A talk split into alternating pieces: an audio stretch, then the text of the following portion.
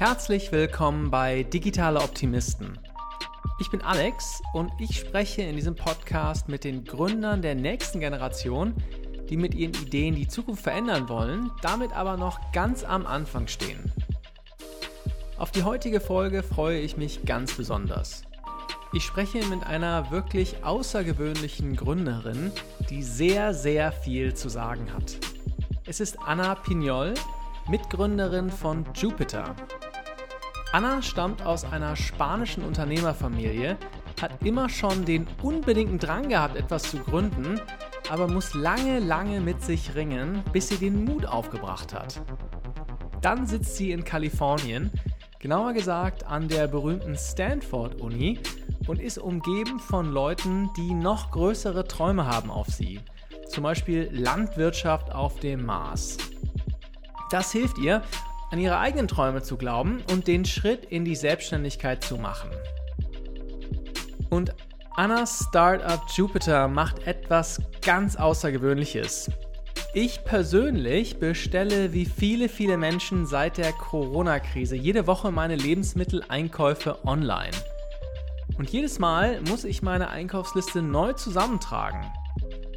Es ist fast so, als wäre ich ein komplett neuer Kunde für die Anbieter. Jupiter macht das ganz anders. Sie nutzen nicht nur deine eigenen Daten, sondern auch die Informationen von ganz vielen Nutzern, die ähnlich wie du einkaufen, um dir einen optimalen Einkaufszettel jede Woche neu vorzuschlagen. Am Ende kriegst du nur noch eine Mail mit dem vorgeschlagenen Einkauf, den du direkt so annehmen oder verändern kannst. Und das ist nicht alles, denn Jupiter baut auch ein eigenes Team auf, das diese Einkäufe direkt in den Kühlschrank der Kunden einräumt. Am Ende finde ich das Ganze vor allem psychologisch interessant, weil Jupiter damit einerseits die Faulheit der Kunden ausnutzt, um einen viel höheren Kundennutzen in einem super kompetitiven Markt zu bieten. Und andererseits unglaublich viel Vertrauen aufbauen muss, damit Kunden überhaupt die Jupiter-Boten in die Wohnung lassen. In dieser Folge ist so viel drin, dass ich sie selbst noch zweimal angehört habe. Zum Beispiel, was die USA dann am Ende doch noch zu einem Sehnsuchtsort für Gründer macht, wie man einen zehnmal größeren Kundennutzen findet, wie man eigentlich Erfolg misst, wie man Kundenvertrauen skalieren kann, was die Schattenseiten von Turbowachstum sind und vieles mehr.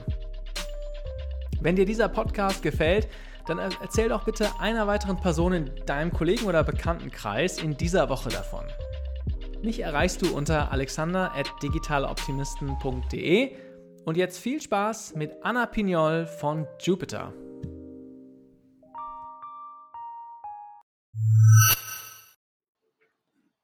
Anna, welcome to the show. Hello, glad to be here.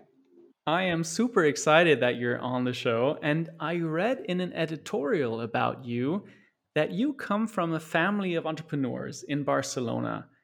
Tell me, Yeah, how is it like to grow up in such an environment? yeah, um, that's correct. Um, both, well, just just a bit of context. So, my, both my dad and my mom own their own businesses, and my grandparents of both sides also started their own businesses. So, um, yeah, being an entrepreneur has always been kind of like what I grew up seeing. Uh, so which is quite different, I think, that uh, from the from the average experience. Um, I remember, like for example, my dad uh, started his company in one of the rooms of our small apartment in Barcelona, and then his office beca- became the apartment below us for some time, and until he moved to a different place. But yeah, it was it was an interesting experience to grow up just like observing all that and like seeing always people going in and out of the house and just like listening to a lot of stuff that that was going on. Um yeah it was an, it was interesting. Um I, I didn't realize at the time that that was something um kind of like different. Um but yeah it, it it had an impact on on me and on the things that i decided to do later on And did you give your dad a helping hand in in his uh, company? Were you involved? Yeah, Um, yeah, like one of my first jobs, now that I'm thinking, was was actually I during the summers, maybe I was 12 or so. Um, I was like taking the phone, kind of like being on the yeah, being on the phone and every time someone would call, I would take it and I will like take notes about who it was and why they wanted to talk with my dad and I will just keep a list. Yeah that, that was one thing but then like as i grew up like i for example when i when i started university i, I studied business administration then it became a bit more serious my involvement. Um but in general like i, I always enjoyed just like hearing what was going on and listening to like his problems basically.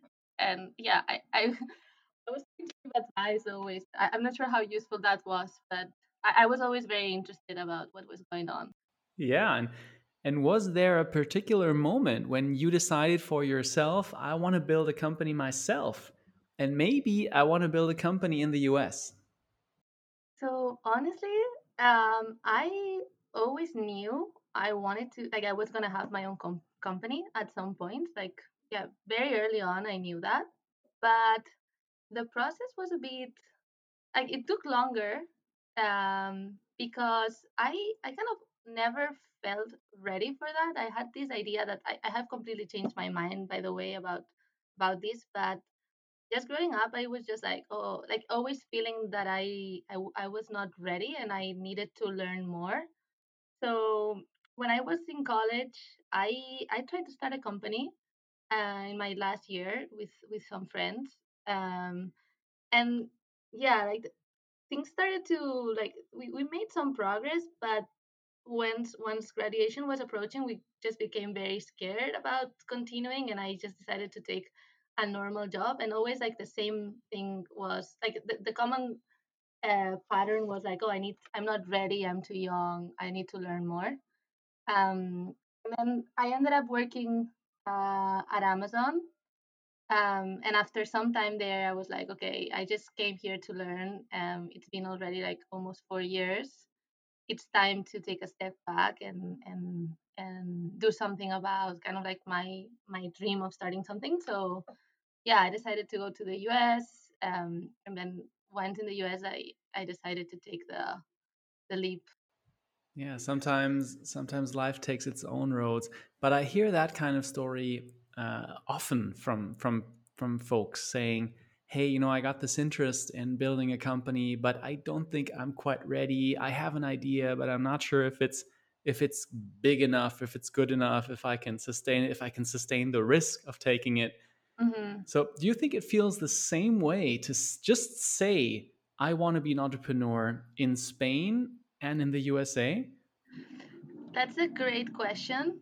Um, because for like, yeah, something interesting is that even coming from the type of family that I come from, um, in which, as I said, like everyone is an entrepreneur, and and my dad was was even like wh- when I decided to take like a normal corporate job, he was kind of disappointed, which I think is kind of like the opposite of of most families.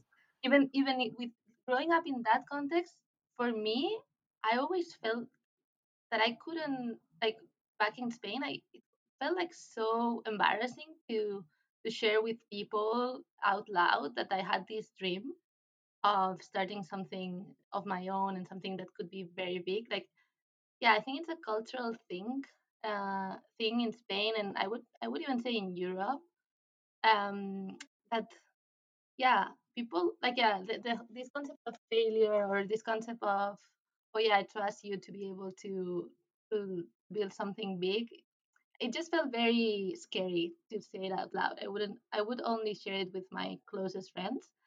Um, but then when i came to the us um, specifically when stanford doing the mba there was there was like a mental shift that happened um, because suddenly i was in rooms in which like my classmates or people I was meeting were just sharing like these super big dreams that felt almost impossible and I was I was shocked at the beginning like it took me a while also to to get adapted to that but that was I think that was a turning point in my life in which I started to feel free to also share what were my dreams and, and pursuing them without caring about what others think. If that makes sense. Yeah, that makes a ton of sense. I mean, you didn't go anywhere. You mentioned it. You you went to Stanford for I believe your MBA program. Mm-hmm. So that I mean, many people see that as kind of the mecca of uh, of entrepreneurship, uh, at least in the U.S. And I mean, it's a hotspot in the in the world for sure. So, what kind of people did you meet there? Were they kind of instrumental for for your entrepreneurship journey? For sure. Um, I think the most instrumental people were my classmates. Um, obviously, like as you said, Stanford is a is a school that attracts a lot of people interested in entrepreneurship. So, like very early on, um, starting the program, there were like a lot of meetups of kind of like the classmates that were interested in in starting something up. Um, so I went to a lot of those and and yeah, like something for example that I, I remember very vividly, like my co-founder had definitely like a huge impact on on this turning point that I was mentioning. Um, because something I remember and, and that we both laugh laugh about even today is that in one of these meetings, everyone was sharing kind of like what they wanted to to build or what like like the ideas that they were exploring which obviously was like a very scary situation for me because I was like, oh, I don't know what they're gonna think. And my co-founder, um, he shared like a this wild idea. Like he's he he mentioned that he he was exploring um how is it called um farming, like exploring farming in Mars. And, wow, farming on Mars. Yeah, and and everyone like in the room felt like it was a completely kind of like normal and exciting idea and for me like coming coming from spain in which i was not even eh, i was feeling like so like yeah so scared about sharing all that stuff for me it was kind of it was completely shocking. First i thought like really? Like are you kidding me? This person is, is working on that? Um but at the same time i felt so inspired like wow like this person is coming here to the room and it's just saying this bold thing. And and also seeing how people reacted to that like they were super encouraging like yeah. It was kind of like um, a, feeling of freedom of hey yeah you can dream whatever you want and yeah people are going to be supportive about it. Um yeah so after some months um we got to know each other more with my co-founder and decided to pursue something completely different. But it, it was more kind of like the general approach to to entrepreneurship and to yeah what you want to do with your life that makes sense. Yeah. Yeah more more the feeling of how can i approach you know building something than actually building something in the first place and yeah. I love that he took the idea of a moon shot to the next level and actually making it a mars shot. That's super yeah. cool. Yeah. So I can't wait to talk to you about your startup, Jupiter, because I find it really cool and fascinating what you're doing. Could you maybe just um, tell me really briefly what you guys are doing? Sure. So at Jupiter, we are automating um, your grocery shopping. Um, yeah, basically, we allow you to what we call put your groceries on autopilot. And what this means is you you sign up to our platform you let, let us know about your preferences and from then on we are we have an algorithm that builds your shopping cart every week uh, for you and deliver and make sure that your deliveries are uh, deliveries are scheduled um, for you weekly. So yeah the idea is that after some weeks in the service you don't even need to check at those shopping carts that we build for you because the algorithm gets so accurate that you can just like live your life knowing that every week you're going to be receiving deliveries and that will keep you well fed. Okay so grocery delivery on autopilot. The thing the reason why i find this so interesting is that groceries are i mean obviously not new. Having groceries delivered is also nothing new but mm-hmm. you still manage to find a niche, a special pain point in grocery delivery with your company Jupiter. So how and this is obviously I think it's two things if if I if I got that correctly. It's first is actually having to manually put together a shopping cart and shopping list every week or every 2 weeks. And two, having I mean having to be there during a certain time frame to uh, have someone come to you to your door and you know accept the, the delivery at your doorstep. Mm-hmm. How did you find that? I mean, what was the market research and what led you to believe that this is a key pain point that you can scale into an own company? It was a it was a long process. Um, so it took a lot of interviewing and a lot of iteration. But I think the the moment yeah, I mean, I think after a lot of interviews with kind of like past users of grocery delivery services and and also like people that had never ventured into trying those services, um, kind of like the things that that stood out were um, first one was this this inconvenience of having to coordinate deliveries. Um yeah for a lot of people like ordering groceries online was just not a not an option because they would be working um working outside their home. Like this has changed now and i can talk about the evolution but they would be out of their home for for a long time and they will never know exactly when they're back so they couldn't risk having their groceries standing on their door for a long time so that was not an option.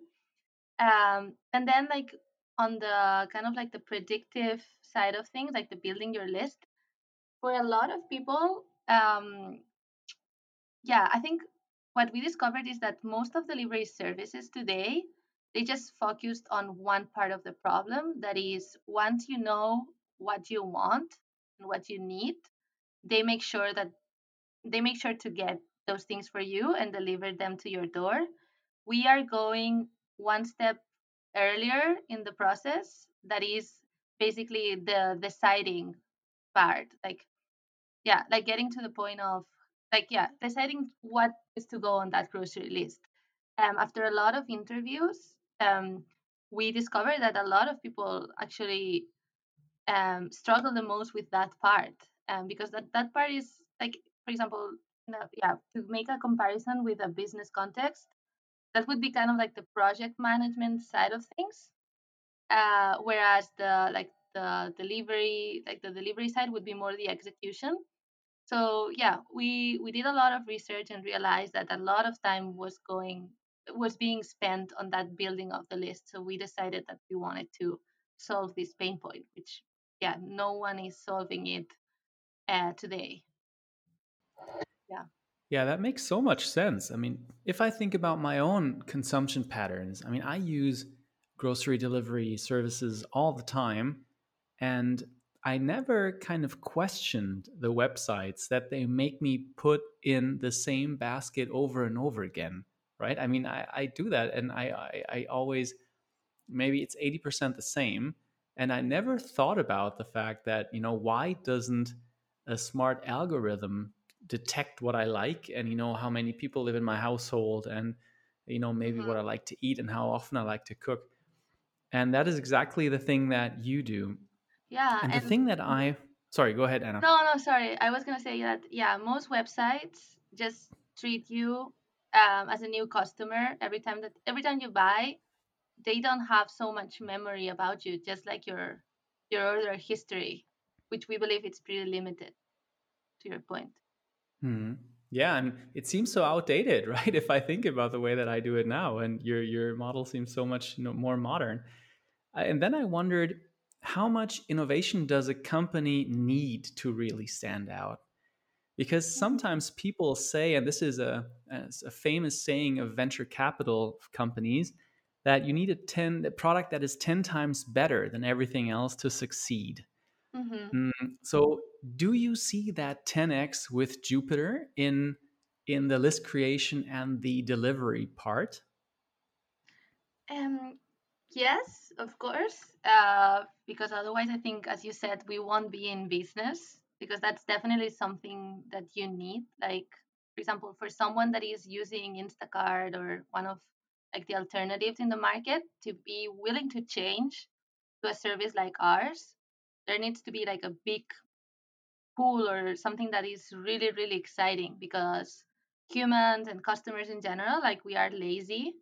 Um, so if something is working okay for us, we we will prefer to stick with the kind of like the um, yeah our current solution that that venturing into a new one. So definitely there needs to be a huge appeal, and in that I I, I would say that it's very difficult that you can provide this 10x to the mass, like to, to everyone, right at the beginning. So I think it's very important to know very well who are the groups or like the, the target customer, um, like the people for whom you you provide this 10x. It's very hard to to do it for everyone at the beginning. Mm. So yeah, so we we started kind of like one of the first things that we needed to figure out was for whom this is really transformational, like for whom this makes a big difference in their daily lives. Uh, and in our case, that was families, in particular dual income families. So yeah, young couples that both had very demanding careers and that had kids. Um, so this this was kind of like the first population that we work with, and that that we that saw a lot of value in our service. Let's talk about both value propositions that you have. The first one was the, you know, smart composition of the grocery lists. hmm So does that mean that you stick to one person? For example, me, imagine I would be using Jupiter, hmm and would you learn from my past purchases what I like to, uh, you know, get from the grocery store? or would you you know pool my you know my choices with people that have maybe similar demographics and then uh, kind of estimate or forecast from that data set what would be likely for me you know i have a wife and a kid hmm to uh, that i would probably be buying mm-hmm. And it's a mix right now. So there are like uh, a lot of data points that we take into account. So first, first data that we collect is at at onboarding. So in our registration flow, we ask you some questions um, about your preferences, and that that are like the first things that we take into account to make the first recommendations to build your first card. and after that um, it's we, we keep collecting data on the changes that you make on the things that we recommend you but also like um, when you answer this questionnaire we kind of like also know like make kind of like a profile of you and we compare it with like similar people. And that's also like another data point that we use to make more kind of like suggestions or or recommendations of things that we think that that you may like. Um yeah in the past as well when we were yeah before covid something that we were doing and that we plan to to do again when when things go back to normal was we were delivering inside your house so yeah our customers will give us access to to their homes and we would deliver inside their homes like put things put put the stuff away like in the fridge in the cabinets and at the same time take uh, inventory data, like actual, like real time inventory data. And that would be like another data point to decide which things we need to recommend you and which things we need to put in your grocery list for the following week.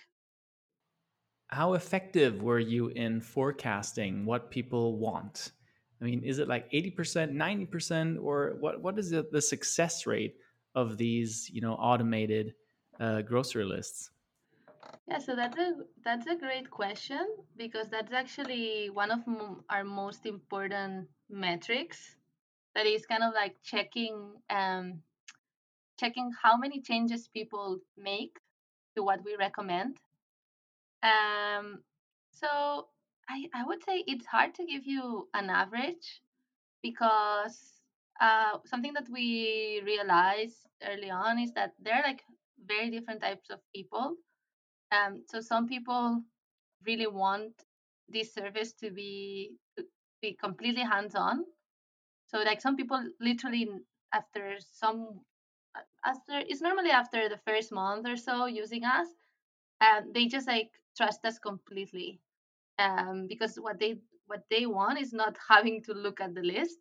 So they might they they would make zero changes and they would be happy with the recommendations. Whereas there are other people that value discovery and inspiration a lot. So even if maybe they don't change what we put on their cart, uh, they they would every week add new things. Um, for example, because they they like to to cook different recipes every week. So yeah, that's that's part of what we are building right now as well. Like we're we're do, building more stuff for for these type of people as well. That's like the people that want like a lot of variety.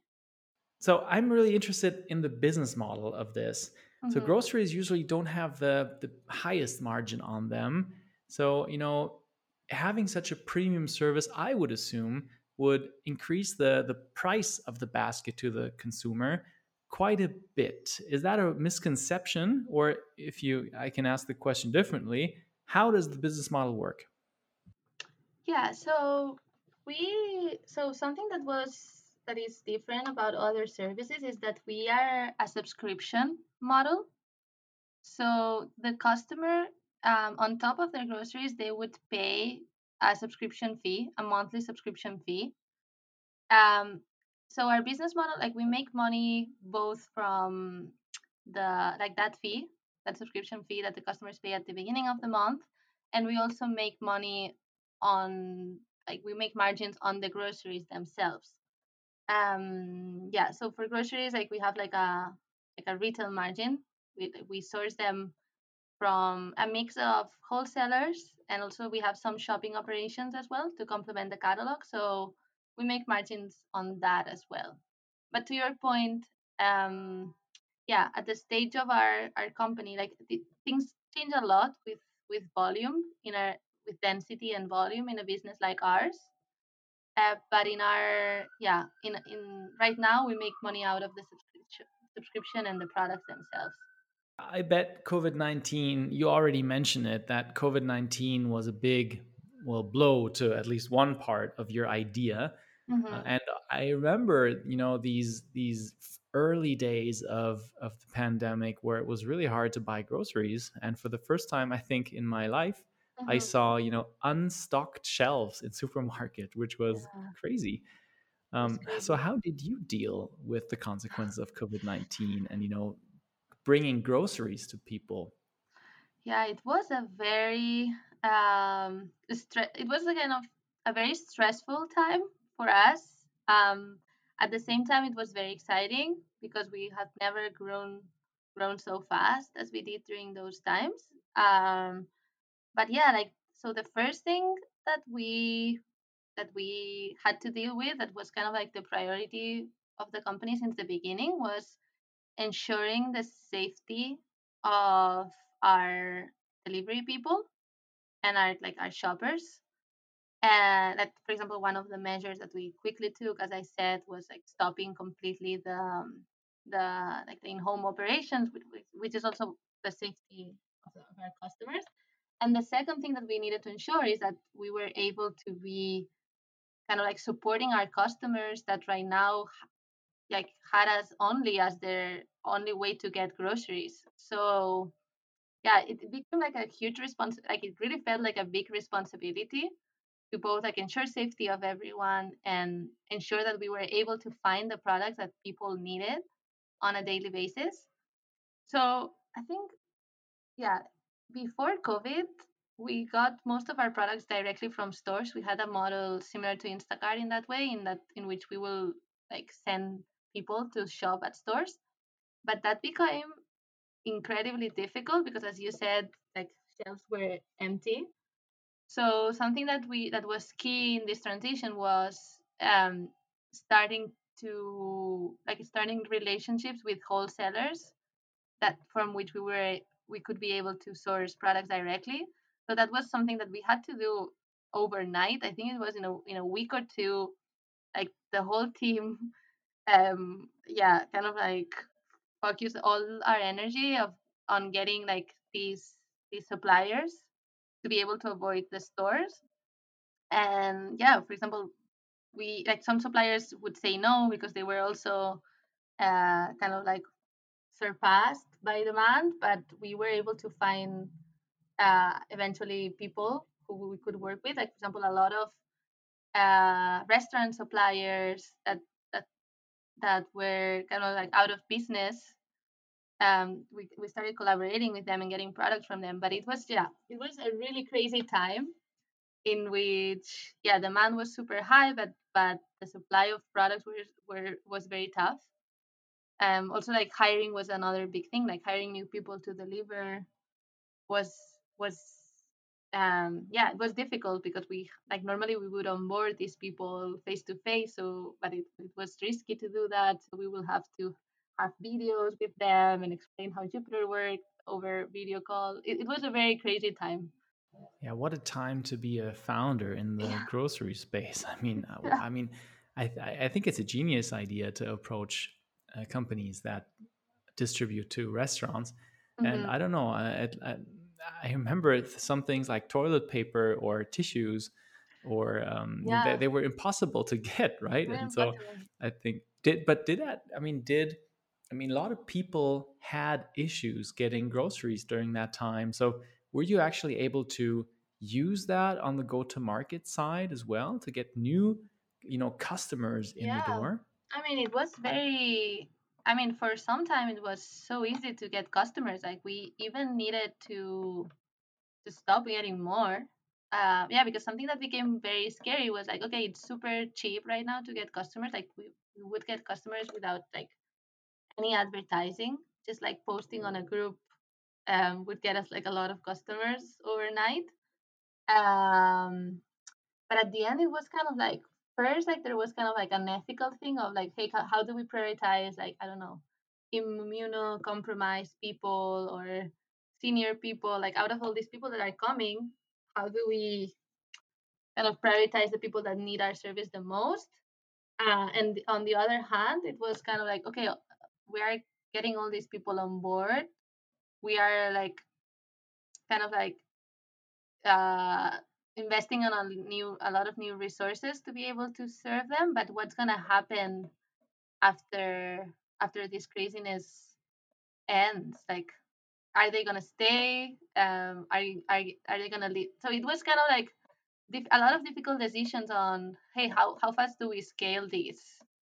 Um, how how much demand do we take um right now so yeah it was a lot of it was very difficult. Like for example we had to move to a new warehouse um without knowing if like for example this was going to stop in in a month and people were going to all go back to to the stores. But yeah. Yeah i mean you take on more risk right? Because you scale up during a time of totally abnormal and unusual demand but you don't know if you can actually when times return to normal if you can actually keep running at that level and or will the warehousing costs kind of you know uh, put a big hole in your pocket? I would love to go back to the concept of the last meter delivery because mm-hmm. in my opinion this is something pretty revolutionary right? I, I don't know any company who has you know at scale been able to get access to people's homes. And if you think about it i mean this would if you would consistently be able to get access to people's doors that i mean that is something that not even amazon has mm-hmm. has done right and if you think about it there are so many pain points that are caused by the fact that you have to no one actually comes into your house for example sending back uh, you know some if you bought some uh, have some online purchases like i don't know some apparel some some jeans or some whatever t-shirts and you have to send them back because they're they don't fit or you know you don't want them then of course you always have to walk back to the post office and send it back and it's always a hassle. So i mean there is so much potential for last meter delivery uh, mm-hmm. in a way. Uh, so have you guys ever thought about you know scaling? Is that actually scalable in a way? Um it is uh especially i think there are like certain certain like other kind of like sectors that are working as an enabler for that. Um which for example smart locks was something that that we saw as very complementary uh, to our business in that it becomes like for example the smart locks allow allow people to like the, like the owner of the smart lock can send like personal codes that are like that last specific uh, number of minutes uh, so that someone can access but can never access again.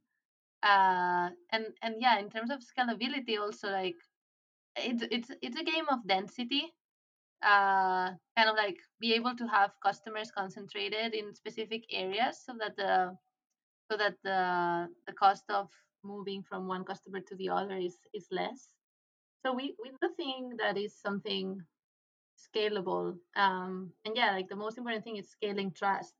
But it, like like trust is has like a network effect in its own in that you become the trusted company for that then it's like people will naturally move towards your service and not another service yeah what an exciting opportunity i mean this is that's really cool so I do want to talk a bit about uh, how what you do at Jupiter, right? Uh, mm-hmm. We talked a bunch about um, your background, and we talked about Jupiter the, in, in the business model sense. But of course, I'd love to talk about what you do. So, if I'm not mistaken, then you take uh, care of the go to market part of Jupiter. Mm-hmm. And that is what I'm really interested in. Mm-hmm. So, let me first off ask a really broad question What is great marketing to you? I think to me, great marketing starts with uh, having like a lot of empathy for your target user like well first knowing who that target user is but then like having like a lot of empathy for that person and knowing everything about their the daily life and kind of like the problems that they face like both related to your to your product but also like the ones that are tangentially related. And after doing this like being able to speak their language like something that i spend a lot of time on is just like language um, understanding how people how our customers talk about our our service and and i literally use like the same words that they use our marketing because they are like the best ones like sometimes i i can have my idea of how would i talk about the product but they are the the ones that experience it and the ones that that see a lot of value in it and and they are the best ones to to talk about it so yeah for me it all it's all empathy, if that makes sense. Yeah, that makes a lot of sense. And how do you find out how customers talk? So I do a lot of customer interviews.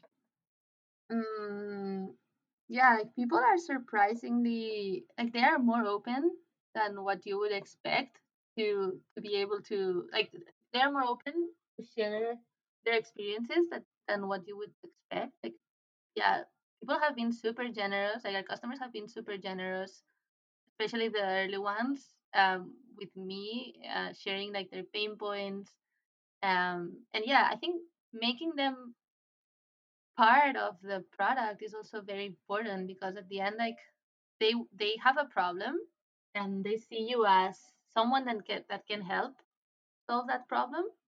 So I think yeah you, you can get a lot of people to be involved in it and if you and if you listen to them uh like deeply and then you you act on on the things that they are asking and the feedback and they see the result of, of the feedback they're providing they become very excited and they become kind of like feeling part of of the of the building process as well and this is like super valuable for for any company mm-hmm. I, I, I do believe we are both fans of uh, a concept or a marketing concept or a podcast. Also, I think it's it's called Story Brand by Donald Miller. Mm-hmm. Uh, you did mention that in one of your interviews that yeah. I read before yeah. before I, I, I started. So um, I can tell you, I took his course last year, and for oh. everyone oh. listening to this uh, this podcast, uh, I, I I was blown away by it because this guy he basically deconstructs the main structure of big blockbusters like The Hunger Games or Star Wars, Indiana Jones, whatever, Lord of the Rings, and he kind of gives you little building blocks of how to build an effective story that really Mhm. resonates with people. And for me, this was kind of mind blowing because it was, you know, just a structured way of, uh, of, of teaching how to tell an effective story in a way. Uh, Yeah. how do you think about stories in your work, and how, you know, how do you think about um, that that that that concept?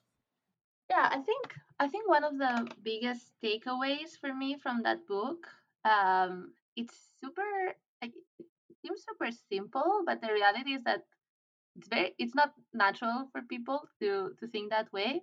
Um, the, the biggest takeaway is that you need to make it all about your user. Uh, it's very easy to you're so excited about your company sometimes that it's very easy to just like explain what your company does and who you are and and kind of like just sell yourself when the reality is that people just care about solving like they don't have time to you need to earn their their attention.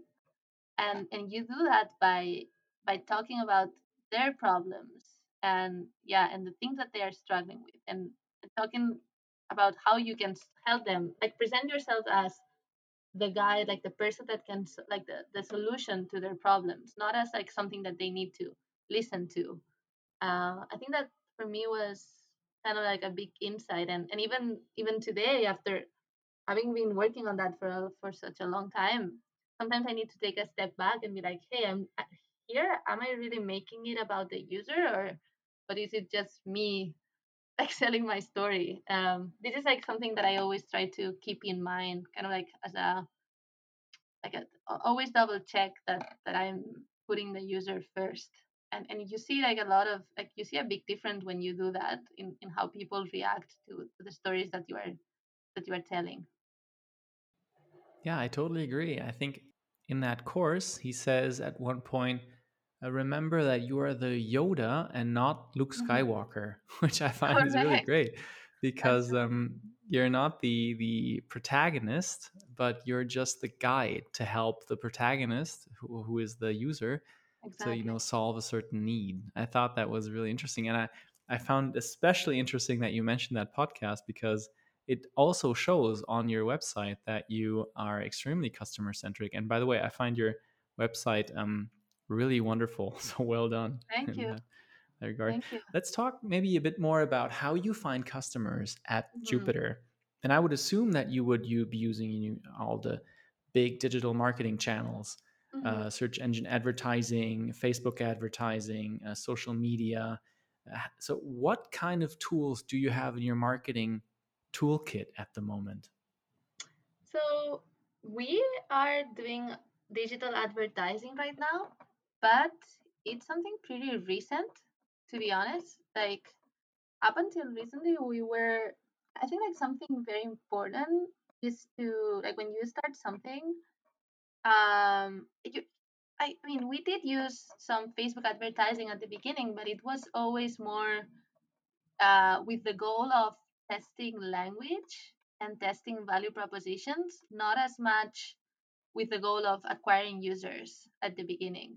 And the reason, um, and the reason that that's the case is that I think that you need to, uh, like, you need to be sure about your value proposition and your business model before you start spending money on scaling uh, growth.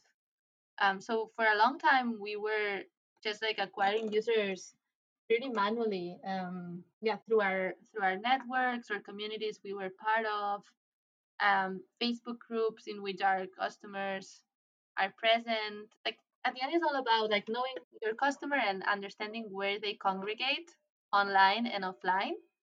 And yeah, I mean with ad, with digital ads, of course you can get them online, but but there are like before that, I think there are there are a lot of alternatives of acquiring users for free and and testing with these users if, if you have a valuable product or not and only when you are um, only when you are sure about it then like start scaling up uh, uh, marketing spend mm, i think like a big mistake that a lot of people do is to just like start spending a lot of money on marketing very early. I think it's much it makes more sense at the beginning to just like have a small group of people that you know well that they are involved in the product um, with which you can test different things than just like start acquiring a lot of people very fast and yeah and losing them very fast as well probably. That's interesting yeah make makes sense. So you you got a lot of you got a bunch of customers just with 0 mm-hmm. marketing spend but now i if i understood you correctly you're at a point where you're thinking about scaling a bit more and you're actually mm-hmm. spending in digital yeah. advertising yeah. So, so how does that work? I mean, how do you decide on which channels? How do you actually scale up marketing? Yeah, so I think like something that we are trying to figure out, like as I said, it's it's pretty new for us. But right now we're at a point in which we want to test like a lot of different channels. Uh, so we're running a lot of tests in a, in a lot of different platforms and evaluating kind of like what are the the returns of those tests with the goal of maybe um, deciding on the one or two that we want to keep using going forward. Um, because yeah, it, it's a matter of volume. Like once you get to a certain volume, continue growing at the volume, you're gonna need like some extra um, push from this channel. So we're trying to figure out what would be that. But at the same time, like something that is very important for us is building viral loops into your product so that you going you at you don't become dependent on the paid channels so like having a good referral program that works um having like um like in in like those things like make your product inherently viral it's very important and like something that we are working on right now it makes sense because it, it's free, right? Word of mouth and referral programs tend to be free, uh, and digital advertising is is not. And what are the metrics that you look at when you evaluate performance in your digital marketing uh, efforts? Yeah, so the, the important metrics is um, CAC, like cost of acquisition, like how much money do you need to spend in a specific channel to get a user um, and on this, and the other important metrics is LTV, lifetime value. Uh, like understanding, like, hey, like the users coming from this channel have like this value over the course of their life in our product, and this is this is like a combination of how much they spend with you, but also like how longer they stay with you. And once you have this CAC and this lifetime value, you can also like a, a very important metric is the payback period. And this and this this means basically like how in how much time how, yeah how much time does it need how, how much time does it take uh, to be able to pay back the CAC? So basically, like you paid. So today you acquired a user and you paid a certain value. This is the CAC but then you need to track in how many months do I make enough money from that user to be able to cover from what I cover what I spent in getting that user in the first place. So the faster this time is, the better. Um, so these are like the three metrics that we that we take a very close look at, like CAC, LTV, and and payback period. I mean, I think the magic comes when you combine those those marketing KPIs with the product KPIs, right? Because mm-hmm. if you think about if you have a high referral rate built into your product, then this lifetime value can increase quite a bit. You know, maybe even yeah. someone doesn't even order that much, but if uh, she, you know, gets three other people on the platform, that might correct. be um, amazing. Yeah, cool. Yeah. Hier ist wieder Alex und das war der erste Teil meines Interviews mit Anna Pignol. Und wie immer kommen jetzt hier meine drei Learnings aus dieser Folge, obwohl es auch locker fünf oder vielleicht sogar zehn hätten sein können. Erstens, wenn du nicht weiterkommst, überleg die Umgebung zu verändern. Anna hatte immer schon das Unternehmergehen, aber wurde von ihrer Umgebung gefühlt etwas zurückgehalten und hatte sogar etwas Angst, ihre Träume mit anderen zu teilen. Dann ist sie an der Uni Stanford und ihre Kommilitonen träumen sogar noch größer, zum Beispiel von Landwirtschaft auf dem Mars. Ich glaube, jeder hat mal solche Momente, wo er sich missverstanden fühlt. Vielleicht ist es also gar nicht so sehr deine Schuld, sondern du musst nur die richtigen Leute finden. Zweitens, wir hören es nicht gerne, aber Menschen sind oft ganz schön faul. Jupiter nutzt diese Trägheit, diese Complacency von Menschen gnadenlos aus, um Wert zu schaffen. Niemand möchte sich nämlich ewig mit Einkaufslisten beschäftigen und niemand möchte dann auf den Boten warten und die Einkäufe dann anschließend einräumen. Bei Jupiter ist die Bestellung deshalb nur noch ein einziger Klick, nämlich als Antwort auf eine E-Mail. Der nächste Schritt ist dann irgendwie klar, nämlich Zero-Click-Ordering, wenn die Algorithmen nämlich so viel über dich wissen, dass sie genau das besorgen, was du magst und in dein Budget passt. Ein bisschen gruselig ist es schon. Drittens, und hier greife ich einen Punkt aus dem zweiten Teil des Interviews auf, den ich nächste Woche veröffentlichen werde. Anna sagt darin, ihr größter Rat ist, eine Learning Machine zu werden. Sie fragt sich, was den größten Hebel in ihrem Leben hat. Und das ist immer mehr zu lernen, immer mehr zu können. Deshalb versucht sie die Rahmenbedingungen zu schaffen, indem sie mehr lernen kann, um eine bessere Unternehmerin zu werden. So, das war es für diese Folge von Digitale Optimisten. Wie gesagt, die nächste Folge mit dem zweiten Teil von diesem Interview kommt nächste Woche und die nächste reguläre Ausgabe mit frischen Ideen dann wieder am Montag in zwei Wochen. Vielen Dank fürs Zuhören und bis zum nächsten Mal.